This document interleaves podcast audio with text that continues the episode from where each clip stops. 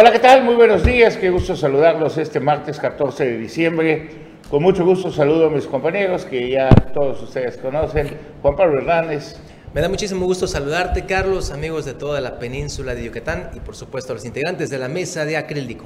César Casilla. ¿Qué tal, Carlos? Muy buenos días. Juan Pablo, Bruno y por supuesto a usted muy buenos días. Ya estamos iniciando Melet Político. Quédese los próximos 60 minutos. Bruno Cárcamo Vide. Utzilkin Lakesh, ¿qué tal? Buen día, Carlos, Juan Pablo, César. Encantado de estar aquí con ustedes, listos para el análisis de la política de Quintana Roo. Bueno, pues iniciamos con el comentario editorial de nuestra compañera y amiga Indiga Carrillo Domagui, que le mandamos un fuerte abrazo aquí desde la capital de Quintana Roo, todavía capital de Quintana Roo. ¿Habrá capacidad para una operación cicatriz en Morena, Quintana Roo? Soy Indira Carrillo y esto es Cuestionemos. La Navidad será de reconciliación, amor y paz para los integrantes de Morena en nuestro estado, porque aseguró el líder nacional que en diciembre, a mediados, habrá una definición de candidatos o candidatas a las gobernaturas que están en juego en todo el país, las seis, porque se infiere entonces que esta semana que inicia sabrán los morenistas y sabremos también los ciudadanos quiénes serán gobernadora o gobernador en el 2022. No parece tan sencillo. Los cinco competidores, Mara Lezama, José Luis Pech, Maribel Villegas, Luis Alegre y Laura Bernstein, se irán a casa para las fiestas de fin de año tranquilos y contentos con los resultados, sin sobresaltos, sin nada que les quite el sueño cuando se anuncie quién será. El elemento que hizo más olas en el estanque, Rafael Marín Molinero, pasará la Navidad, diciembre, sin pensar en política y en campaña. Le dará tiempo a Morena y en particular a la candidata o candidato luego de su designación de realizar la operación cicatriz. ¿Tendrá la habilidad conciliadora para sumar a todos? ¿O la soberbia y la venganza prevalecerán? Requerirá mucho liderazgo y una capacidad probada de cumplir con la palabra que se empeña, agrupar a todos los desilusionados por la designación de la candidatura y ofrecerles alguna ventana de oportunidad para ellos y sus grupos de apoyo. Es muy posible que ninguno de los cinco finalistas salga de Morena porque es claro que solo en Morena está el futuro si quieren construir sus carreras políticas. Aún así, no incluirlos y humillarlos acrecenta el rencor. Hay derecho al pataleo, pero puede unirse también el rechazo oculto, una vuelta de brazos caídos, la simulación, cuando dicen que sí se suman a una campaña, pero no mueven un dedo a su favor.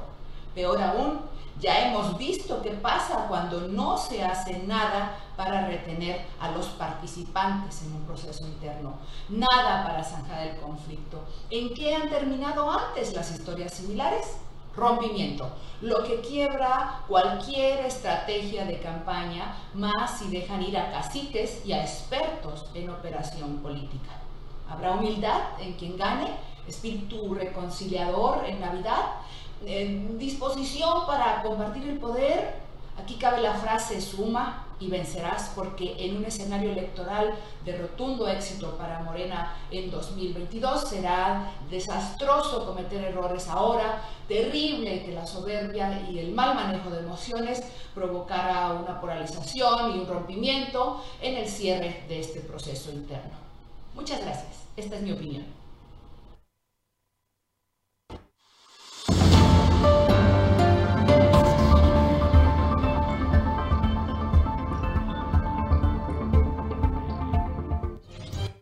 Siempre interesante nuestra compañera y amiga Indiga Carrillo.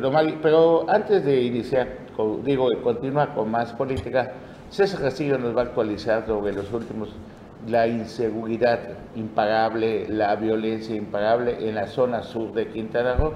Y aquí, pues no voltean a ver mucho porque, porque hay poco turismo, pues todavía no. Pero aquí es la operación Cucaracha. Si le están cerrando el paso En el norte, pues aquí vinieron con todo. ¿Qué está pasando, César Castillo? El día de ayer, Carlos, eh, bueno, eh, los primeros minutos de este día, martes, se registró otro robo con violencia aquí en la capital del estado. En esta ocasión, eh, la víctima fueron los empleados de un hotel conocido en la... El Hotel centro- Villanueva, centro de de esta ciudad cuya capital. dueña es la expresidenta de la Asociación de Hoteles de Sí. Angulo. ¿Eso Así es, Ah, ok. así es. Ahí ingresaron dos, dos sujetos. Primero eh, pidieron lo que es informe sobre los costos de las habitaciones. Estos sujetos se retiraron y minutos después regresaron, pero ya con armas de fuego. Eh, amagaron a los dos empleados que estaban ahí en la recepción. Los ingresaron a un área de una sala de juntas de este hotel que vemos en este momento en su pantalla. Ahí en la sala de juntas los amarraron de pies y manos con unas sogas.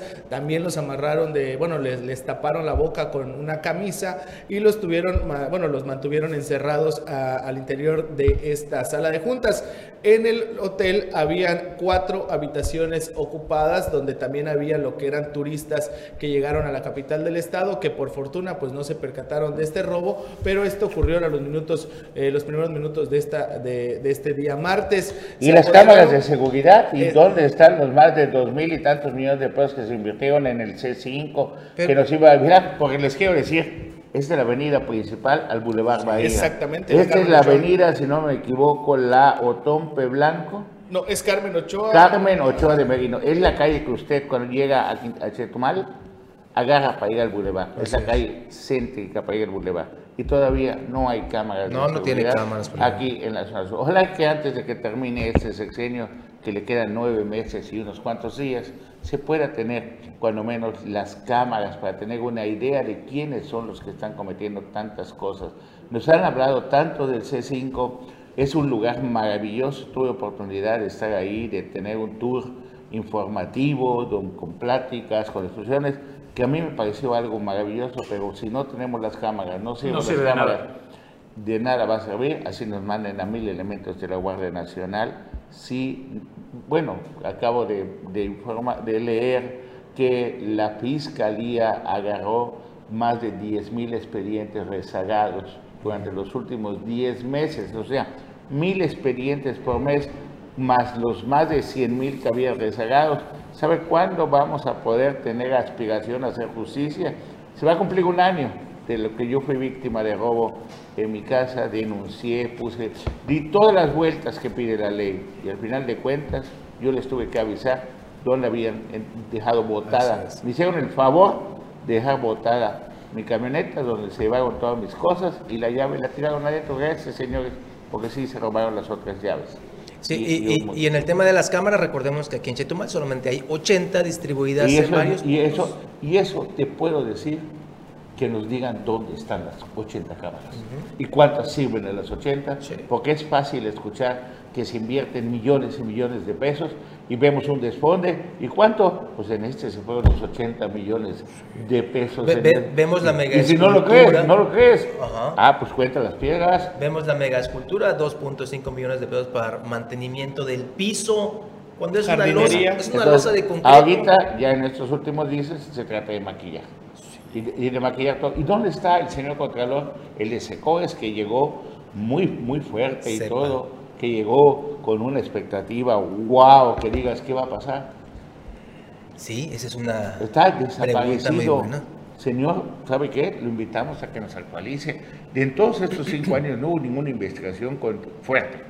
No con secundarios de segundo, no contra funcionarios de segundo nivel, con esos que usan de chivos expiatorios y les dice el jefe, el que se lleva toda la lana, firma acá y el otro firma porque la liga se rompe por lo más delgado. No, ninguno de todos los funcionarios tiene ninguna investigación. Todas las obras de capa no tienen ninguna observación. No ha habido moches en capa porque le asigne obras a ciertas empresas.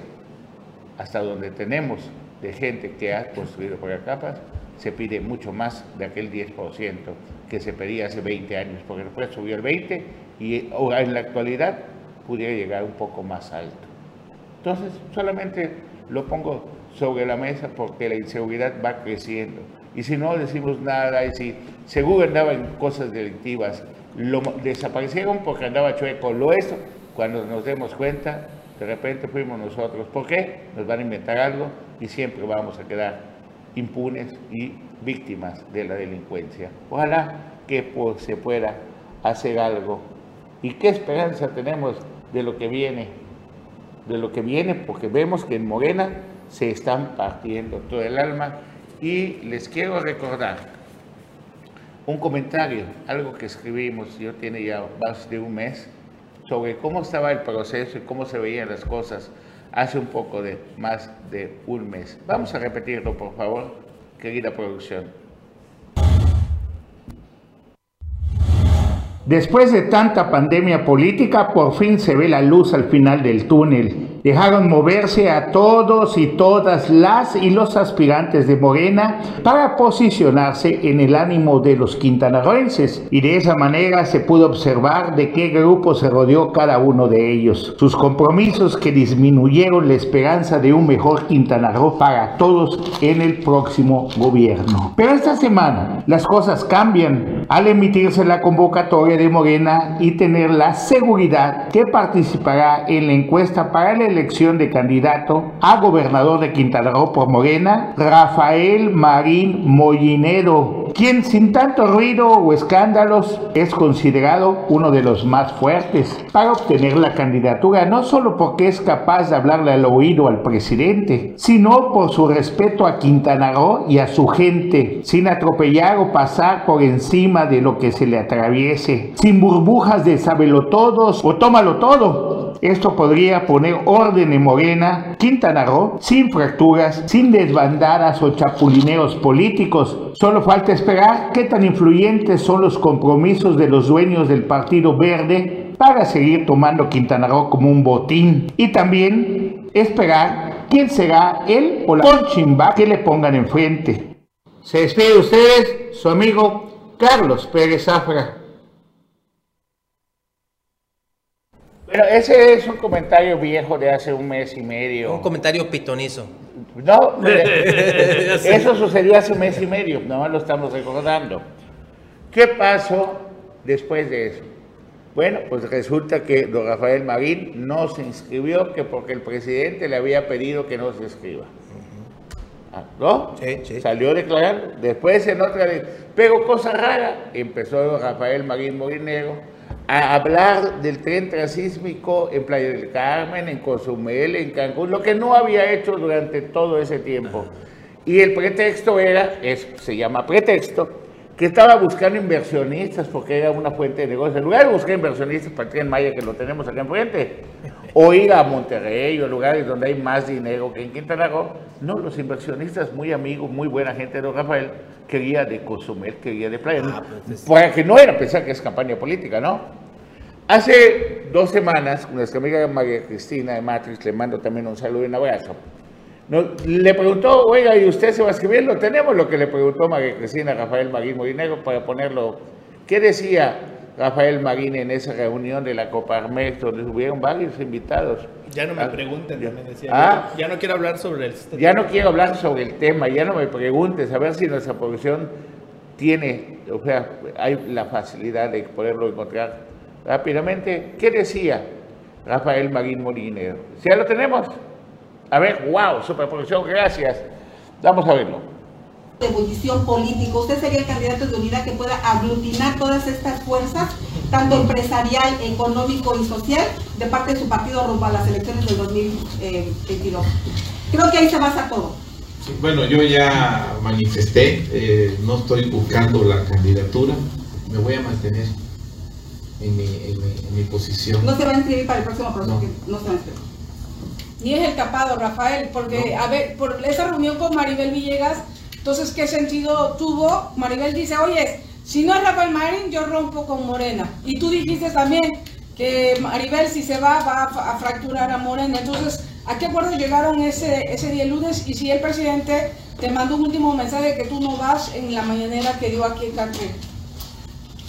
Yo me dije a mí mismo, mí mismo, no vuelvas a hablar del proceso electoral en Quintana Roo. Y yo les voy a pedir de favor que me disculpen y que Pero me perdonen. nosotros mismos y no- preguntamos, ¿qué y pasó no- con Maribel? No, no quiero tocar ese tema porque yo no voy Pero Maribel estuvo publicando de que tú te reuniste con ella, dando a entender que entre ustedes hay una alianza y que O va ella o vas tú. Así No, como no, que algo No, yo no irreductible. he hecho ninguna alianza. A mí me, me, me buscó, platicamos y a ella pues dice Muchas gracias. Bueno, pues eh, escucharon ustedes lo que dijo don Rafael, ya no quiere hablar del proceso, No va, que no va porque y no no va, que porque él se dijo a sí mismo, así tipo presidente de la Ah. República, ¿no? Que sean juntos. Yo soy responsable, pero no soy culpable. ¿Ah? ¿No? Sí. Si reviviera Cantinflas. Bueno, vamos a ver el video que empezó a circular el día de ayer para que usted nos ayude a pensar un poquito qué está pasando con el proceso de Morena. A ver, ya tenemos. militantes de Morena, me dirijo a ustedes para comentarles que atravesamos tiempos difíciles en el ámbito económico, social y de seguridad. Es por ello que debemos mantenernos unidos al ser Morena el partido predominante en la entidad y por lo tanto es muy grande la responsabilidad que cargamos para responder a la confianza que han depositado los ciudadanos quintanarroenses sobre nuestro movimiento. Actuemos con responsabilidad para poder salir adelante. Muchas gracias. Antes de irnos a un corte, la verdad voy a pedirle a mi amigo Juan Pablo que me comparta ya la columna de nuestro amigo Hugo Martocho. ¿Cómo no? Ah, por favor, que la tenemos. Sí, con todo Mando un saludo a Hugo. Y, y empieza, eh, Ese estoy, es el día de hoy. ajá, estoy a a disposición. Rafa Marín vuelve a poner su candidatura en la mesa y agita la interna de Morena. Ya lo que señala es lo siguiente, Rafael Marín Mollinedo volvió a agitar todo el proceso interno de Morena a días de que se conozca quién se quedará con la candidatura del partido para la elección por la gobernatura en el 2022. En una entrevista con el noticiario matutino de Radio Fórmula, el director del proyecto del Istmo de Tehuantepec dijo que no se ha bajado de la carrera por la candidatura y que está a disposición de lo que el partido diga.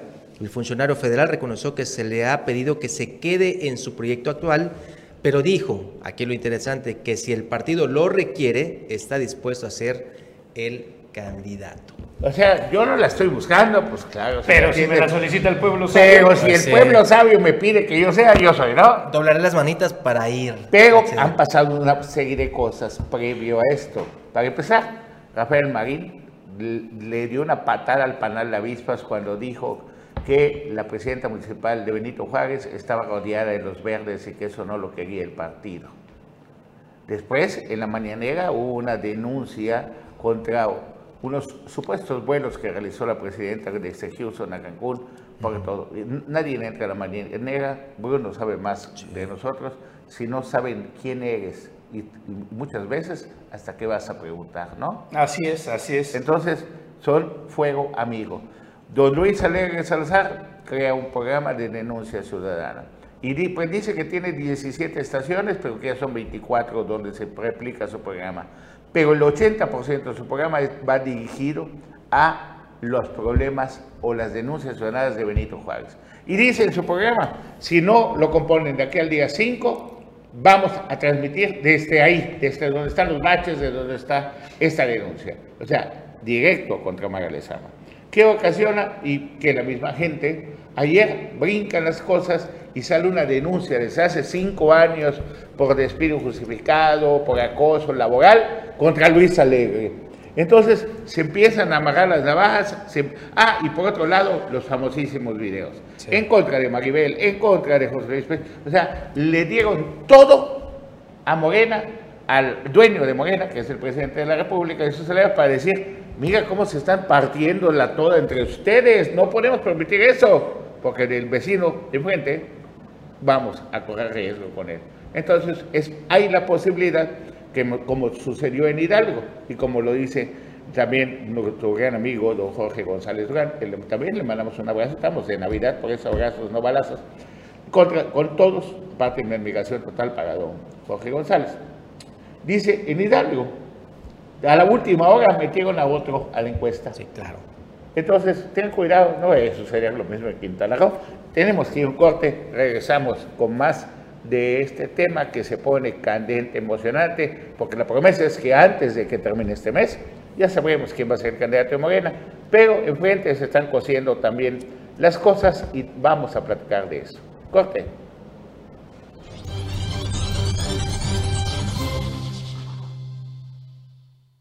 Gracias por continuar con nosotros. Y se une a la mesa Anuar Muguel. ¿Qué tal? Muy buenos días, Bruno, Juan Pablo, Carlos, buenos días. a Buenos días. Oye, Carlos, y precisamente con lo que estás comentando de Morena, la operación cicatriz que está diciendo Indira, que va a ser súper necesaria, el presidente de Morena ayer, Mario Delgado, manda este mensaje en redes sociales, este video, que les va a encantar porque va muy de acuerdo a la transparencia y las encuestas. Vamos a verlo. Pues hoy justamente eh, el Heraldo publica encuestas donde nos da una clara ventaja en Tamaulipas, en Quintana Roo, en Hidalgo, en Oaxaca, en Durango y, pues es, es también coincide con lo que tenemos nosotros, estamos también en medio del proceso para elegir quiénes van a ser los responsables de estos procesos en los estados. Como siempre vamos a definir a través de, de las encuestas, porque estamos haciendo un proceso muy transparente, repita, que no hace ningún otro partido, ¿eh? Pero Mario, solamente Morena. Dejamos abierta la inscripción, se estudió quien quiso, el Consejo Nacional dio una opinión sobre quiénes deberían ser encuestados. A todos los inscritos, a todos sin excepción, se les midió en una encuesta de reconocimiento para ver realmente quién tiene posibilidades de entrar a la competencia electoral.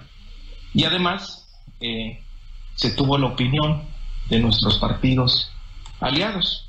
Entonces, con esos tres insumos de información, la Comisión Nacional de Elecciones determinó quiénes son los nombres finales que tienen más posibilidades que cumplen con las características de nuestro movimiento para ir a la encuesta. Fíjate lo interesante. La cúpula emitió su opinión para decidir quiénes eran. Una, una vez lo dice y segunda vez vuelve a decir. Y solicitamos la opinión también de nuestros partidos aliados y demás. O sea que la encuesta y la en medio queda como sándwich. La, eh, una encuesta, un proceso que hizo de selección entre eh, no queda muy claro entre quiénes, pero queda ahí entrevisto que es militantes cercanos para entre las tres herramientas poder decidir. O sea, de las tres herramientas, pues eh, cuál quedó a la opinión pública, cuál quedó de ahí, ¿no? Y esto nos, nos regresa al tema que hemos tratado muchísimo acerca de eh, qué tan abierto, qué tan transparente es o qué tan que lo digan frontal con todas sus letras. Jamás. ¿Qué tan vamos a, a, seleccionar quién es el que nos conviene que gane en los estados? Porque sabemos que ya los tenemos ganados. Mira, Ese es el principio. Estaba escuchando lo que decían de Rafael Marín al principio. Esa es la principal muestra de, de lo que es el proceso interno de Morena. Eh, muchas veces hemos dicho, Rafa Marín, tan cercano amigo del presidente, no va a hablar si no se lo permiten. Él sabe que una declaración suya mueve todo. O el decir, sí, todavía estoy, a lo mejor si el pueblo me lo pide, de inmediato desacredita todo lo de las encuestas y de los cinco aspirantes y no lo dice si no se lo permitiera. Si, eh, digo, tan cercano como es con el presidente, si no le dicen, sí, sí, dale, no lo diría. Así que ese es el proceso interno de Morena. Pueden cambiar las reglas en el momento que quieran, como quieran, se saben favoritos, bueno, hasta ahorita.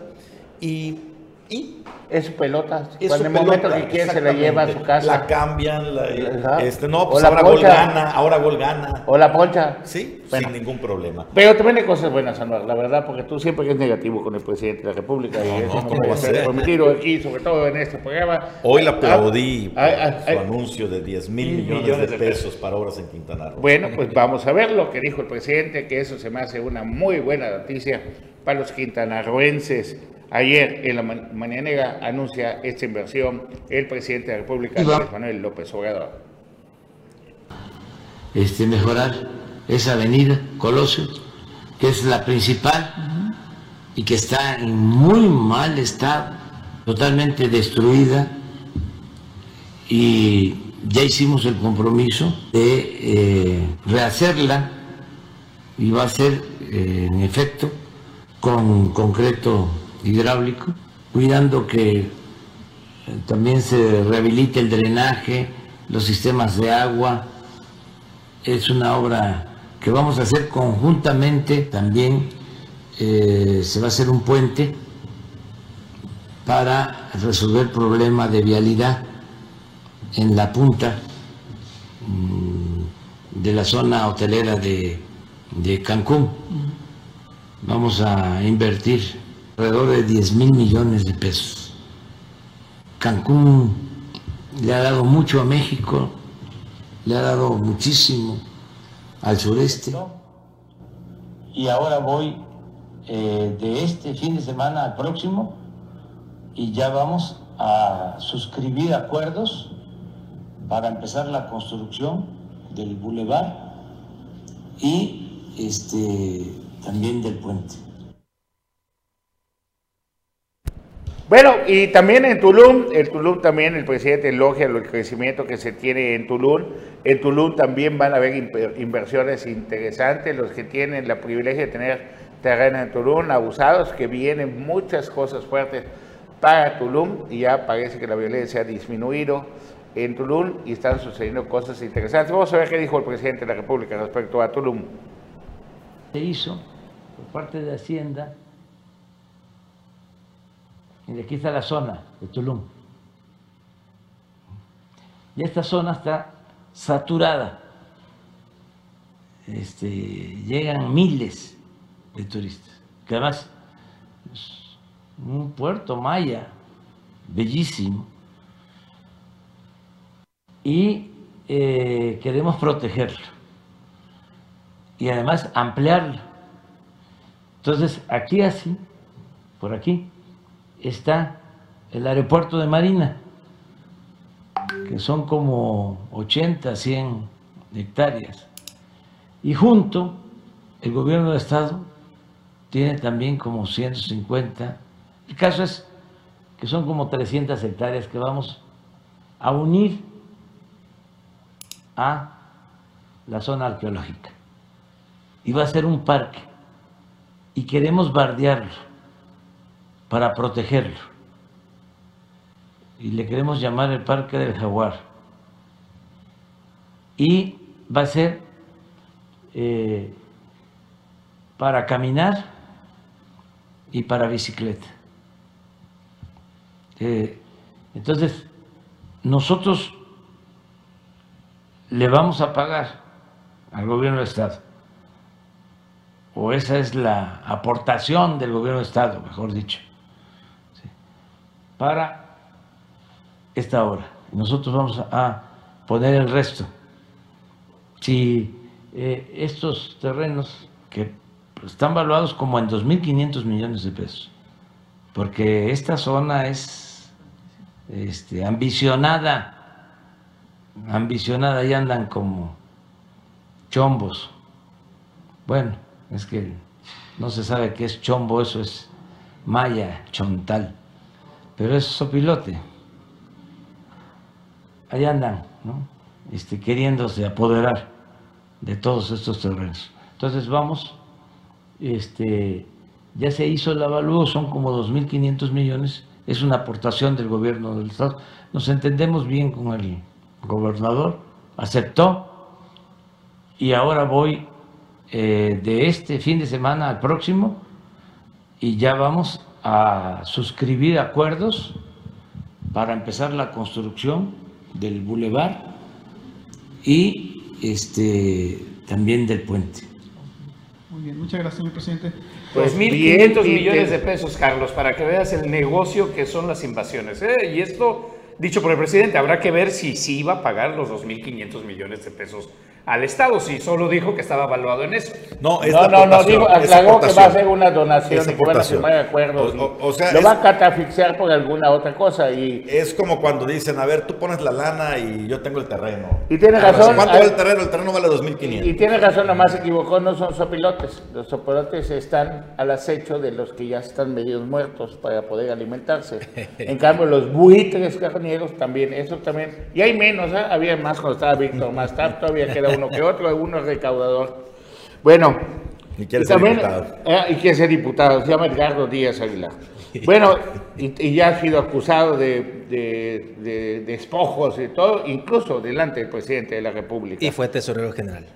Y se pone bien interesante, porque además, vamos a corte, pero también hay cosas de Navidad, cosas bien bonitas, y también una queja de que es válida la lucha, las quejas feministas, hombres y mujeres con los mismos derechos, con las mismas obligaciones, Pero pues no es justo que estén destruyendo nuestros monumentos, nuestras, nuestras estatuas, nuestras cosas emblemáticas en esta queja. Pues, soy respetuosa, respetuoso de lo que se pueda manifestar, pero qué necesidad de destruir nuestro, algo que nos cuesta a todos los ciudadanos, ¿no? Sí. Vamos a un corte, regresamos en Omelet Político.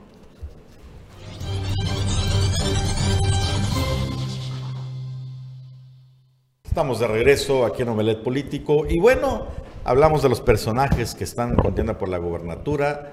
También otro que dio su declaración a medios nacionales de espectáculos fue el señor Roberto Palazuelos. Aquí tengo la captura, miren el titular que está circulando por todos lados para que veas cómo se cataloga el, el actor. Este rorro ya se les va.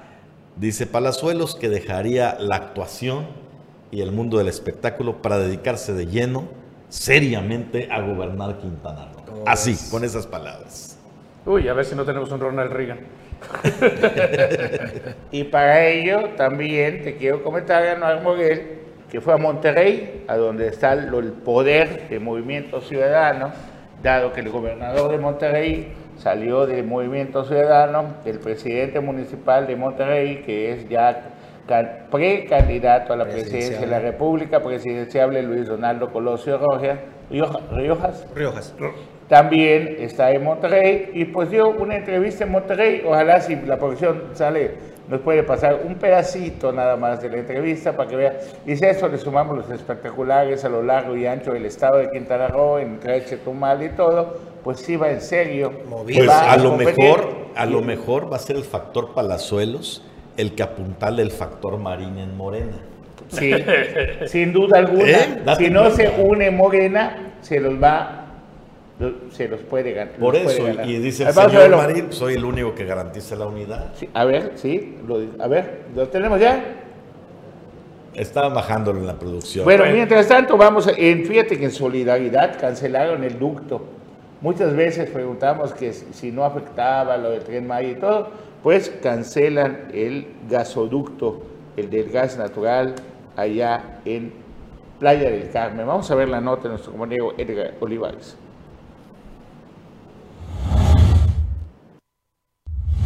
Clausuran obras y revocan las cuatro licencias de construcción a la empresa Gas Natural del Noreste, encargada de la construcción del gasoducto que atraviesa la ciudad a un costado del puente a desnivel del Boulevard Playa del Carmen. Así lo dijo tajantemente la presidenta municipal de Solidaridad Lili Campos Miranda, esto debido a la falta de compromiso de la empresa que lejos de dejar algún aporte a la ciudad ha complicado en demasía la vialidad. Por lo anterior se decidió revocar las licencias que entregó la administración anterior. La SCT y Fonatur serán las dependencias federales encargadas de reparar los 8 kilómetros que afectó drásticamente la empresa Gas Natural del Noreste. Ha procedido, este, pues ahora sí que por lo que refiere a nosotros como municipio, estamos eh, eh, procediendo a revocar las cuatro licencias que se le otorgaron en su día y que, procedí, que bueno, en ese sentido también la intención es este, ya no permitir eh, su maquinaria, en todo caso hasta retirar esa maquinaria que tenían sobre la carretera federal. ¿Por qué? Porque al final ni siquiera están avanzando y lo único que están haciendo es perjudicando el tránsito nuestro y que no se ve ni siquiera la voluntad. Hemos tenido varias reuniones, de verdad, varias reuniones con ellos e incluso en una ocasión estuvo también eh, este, el de Fonatur, donde se les exigió, se les dijo, ellos se comprometieron, los de la empresa, a realizar las reparaciones lo antes posible y con el argumento de la de cualquier otra justificación, simple y sencillamente no avanzaron. Creo que los solidarenses merecen respeto y en este sentido, por lo que refiere a, nosotros como municipio, ya no les vamos a dar la autorización de que continúen. Al contrario, ayer mismo en esta reunión con el titular de Fonatur fue uno de los temas también que se habló, ya que esa calle, bueno, ustedes saben que Boulevard ahora también es parte de Fonatur, entonces dijo que lo que refiere a ellos también nos apoyen y nos respalden porque la afectación es grande, no nada más es la parte de que el tren Maya o la construcción del tren Maya nos va a causar afectación, sino también el tema de la gasera que aquí no vemos para cuándo y además la semana pasada aún con burla, porque así lo puedo decir, estaban este, abriendo todavía un pedazo más. Por otra parte, Campos Miranda adelantó que se tienen programadas dos reuniones con el director de Fonatur, Rogelio Jiménez Pons, donde también estarán presentes empresarios y desarrolladores de esta ciudad para exponer las inquietudes con respecto al trazo del tren Maya. Y este, el acuerdo también fue dos cosas, dos reuniones del 22 de diciembre. Una es donde va a estar presente eh, los integrantes de la CCE, del, del- del- del- del Consejo Coordinador Empresarial, y también se van a invitar algunos de los, eh, digamos, desarrolladores más importantes del municipio para que puedan estar también ellos presentes. Ahí se va a invitar también a Tony de, este, de hoteles, la Asociación de Hoteles de la Riviera Maya. Entonces, la intención es que armemos esta reunión, por eso dimos este Bien, bu- bueno, bueno, en cada corte me dices que, qué pasó con la A ver, revocación del mandato y todo. ¿Y qué, y qué onda? Revocación, o, revocación 10. o ratificación. A ver, ahí va. Esto es, es- a ver, hay que tomarlo con calma porque eh, el, el asunto de la revocación o ratificación este, va a tener más repercusiones que solamente las políticas. El primer análisis entre líneas sería lo político, pero se pone más complejo. A ver, eh, AMLO, el presidente Andrés Manuel López Obrador, logró incluir a través del Senado y a través de la fracción de, de, eh, Morena, incluir una figura ya como ley, ya como regla, que es la revocación del mandato. Ojo, es revocación, no rectificación, sino es revocación. O sea, ¿qué quiere decir? Se puede quitar al eh, jefe del Ejecutivo si no está llevando bien a cabo su gobierno si el pueblo sabio se lo demanda. Y eso es lo que hay que recalcar. Esta figura ya existía desde hace mucho en nuestra constitución con otros mecanismos, no era una ley, no estaba aprobado como tal, ahora ya la logra meter Morena y se coloca como una ley. Si recuerdan, eh, López Obrador quiso desde el principio meter una rectificación de su mandato para mediados. Políticamente, ¿esto qué hace? Si bien sabemos, Anuar, y ya lo hemos comentado muchas veces, hacia la, hacia la mitad del sexenio, el desgaste del gobierno hace que se descifren y los números obviamente van para abajo. Al no poder incluir la figura de eh, eh, una rectificación de mandato, hizo la revocación y la ley queda de la siguiente manera. Eh, en lo que se refiere a la revocación de mandato, a ver si podemos ver el, el documento del Diario Oficial de la Federación, eh, será convocado por el Instituto Nacional Electoral a petición de los ciudadanos y ciudadanas en lo que tiene que ser el 3% de la li- lista nominal de electores. Es decir, se tienen que juntar firmas del 3% de todos los electores del país para que se pueda iniciar la figura.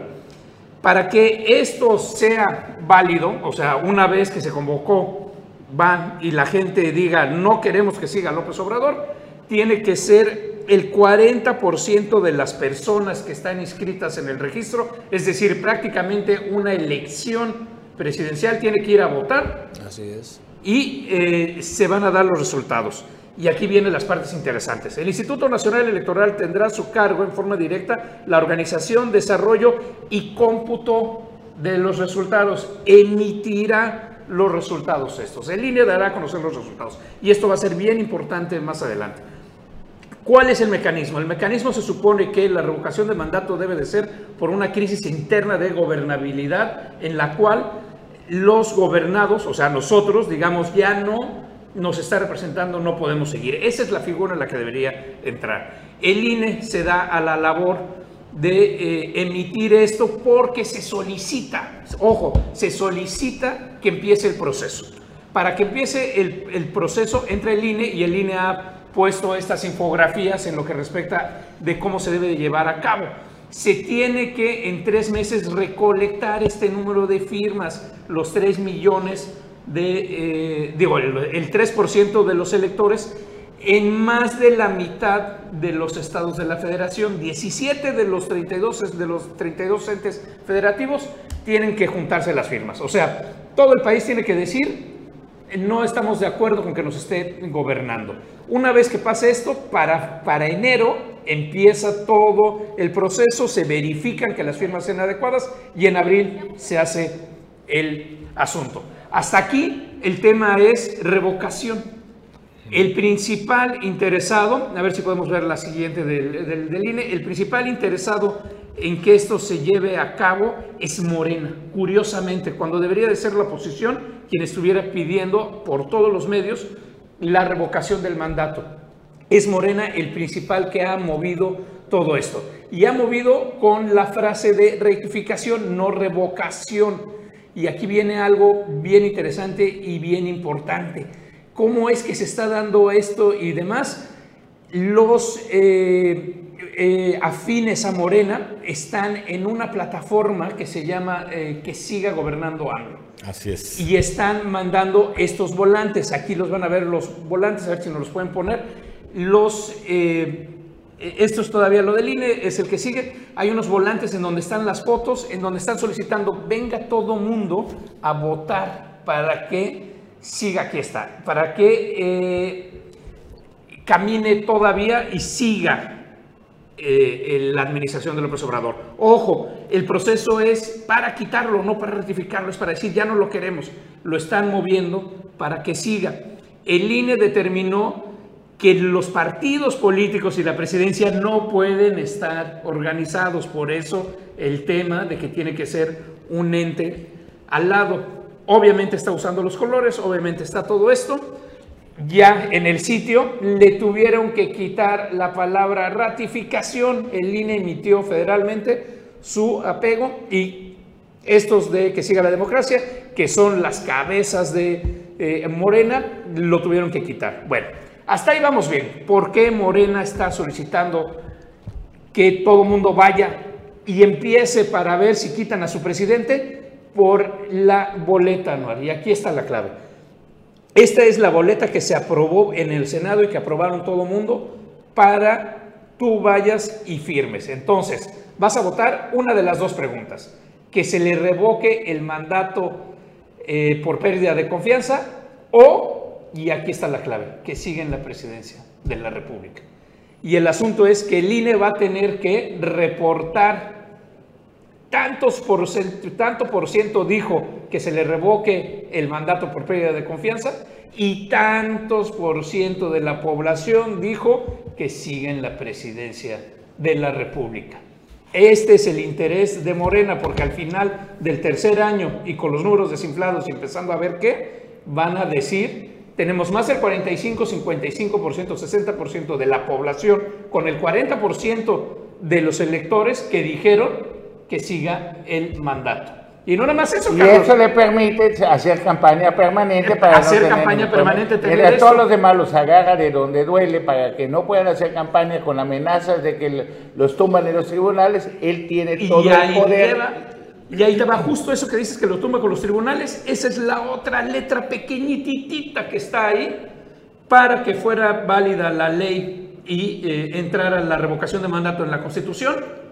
Los 32 entes federativos, los 31 estados más en, en la Ciudad de México, tuvieron que cambiar su constitución y ya tienen la figura de revocación de mandato. Y, el de único que se iba a poner medio perro, que es el presidente del PAN, Marco Cortés, ayer ya tuvo su plática con Adán Augusto y se anuncia hoy, agarrados de la mano casi, de que va a haber más diálogo entre ellos y Ay, mesas de Dios. negociaciones. Entonces, prepárate. Aquel, aquel que, pues, que- ¿cuál PAN? ¿Cuál PRI? ¿Cuál todo? No, Todos. prepárate para que un gobernador tenga una revocación de mandato solicitado por el, por el pueblo sabio. Sí. No, prepárate para que por decreto presidencial todos seamos Todo vaya a Morena. entrar con el 60% que va a tener. No todos son morena, Da- pero las cosas se pueden convertir.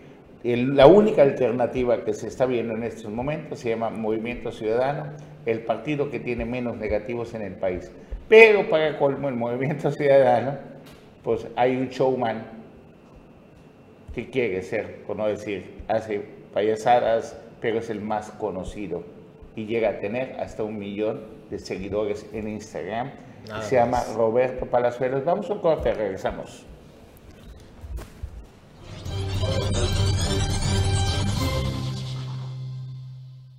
Estamos de regreso aquí en Omelet Político y por supuesto tenemos más información, una primicia. Mire, hace unos minutos la alcaldesa de Felipe Carrillo Puerto, Mari Hernández, a quien se le había cuestionado el silencio ante todo el desastre que dejó su antecesor, José Esquivel Vargas Chacmech, sacó un video adelantando algunos temas del cual después le voy a dar más información. Pero primero, mire, mire el cochinero en Felipe Carrillo Puerto.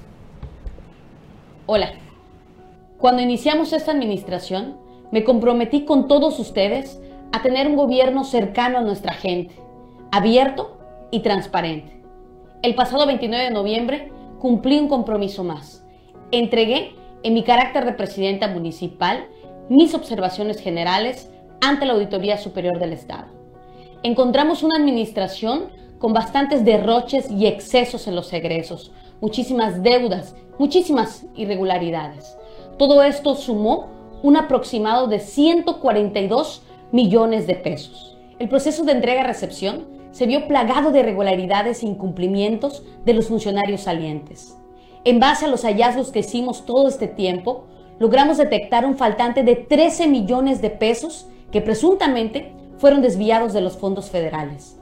Dejaron de pagar el ISR, tenemos multas con el SAT, empresas que facturaron acciones simuladas y también logramos ver que se le dieron bonos extraordinarios a los exintegrantes del Cabildo. Todo esto suma un aproximado de 84 millones de pesos del daño a nuestro erario. Con motivo de todo esto, presentaremos nuestras denuncias ante la Fiscalía General del Estado, la Fiscalía Anticorrupción, la Fiscalía General de la República y una solicitud de juicio político ante el Congreso del Estado. Y entregaremos también todo esto que acredita la posible responsabilidad penal, política y administrativa por estos posibles delitos.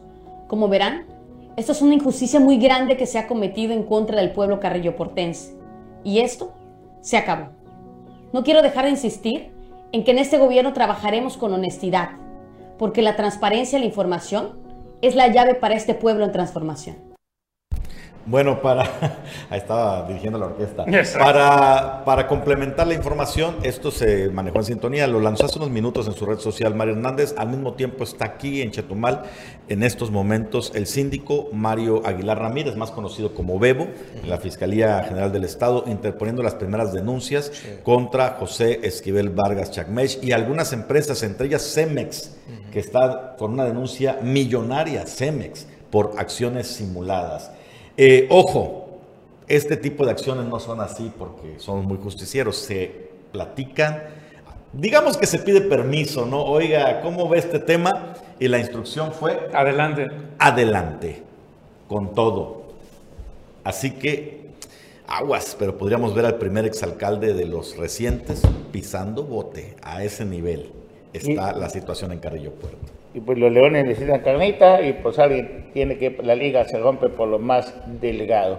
Vamos a ver qué suerte le toca a Laura Fernández, a Laura Beristain, a don Víctor Masta, a también al protegido de Chepe que se llama Alexander Cetina Aguiluz. ¿Y Otoniel? ¿Ah? ¿Y Otoniel? Otoniel también.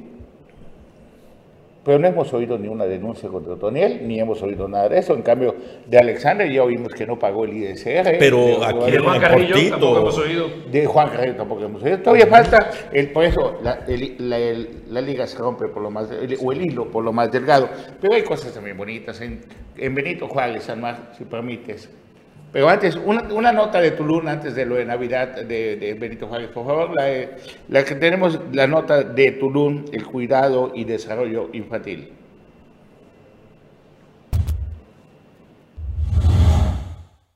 Ante la reapertura del Centro Asistencial de Desarrollo Infantil CADI, anunciado por el presidente Marciano Kamal y la licenciada Ileana Canul de Tzul, la directora general del DIF Tulum, Jessica Ramírez de la Rosa, tomó protesta quienes serán las y los responsables de los trabajos de atención, cuidado y desarrollo infantil en el noveno municipio durante el periodo 2021-2024. En la sala de cabildo del Honorable Ayuntamiento de Tulum se comprometieron a esta noble encomienda el secretario general del ayuntamiento Jorge Portilla Mánica, la octava regidora Eva Roseli Rocha Gadet, la directora de salud Sonia Vargas Torres, la directora de equidad de género Anaí Batesip, la directora de grupos vulnerables Ligia Salomé Marfil Manrique, la procuradora de protección a niñas, niños y adolescentes Astrid Sinaí Suárez Cholín, la coordinadora de bibliotecas, María del Carmen Gallegos Corona, la visitadora adjunta de la Comisión de los Derechos Humanos en Tulum, Juliana Berenice Solís Ventura. Ramírez de la Rosa anunció que el CADI Tulum estará activo en breve para coadyuvar con mamás y papás en la formación de la niñez tulunense, tal y como lo atribuyó el munícipe y la presidenta honoraria del sistema DIF. La misión del CADI es acompañar a las niñas y niños en su proceso de crecimiento y maduración, brindándoles los conocimientos y herramientas para desarrollar sus capacidades y actitudes y un clima de confianza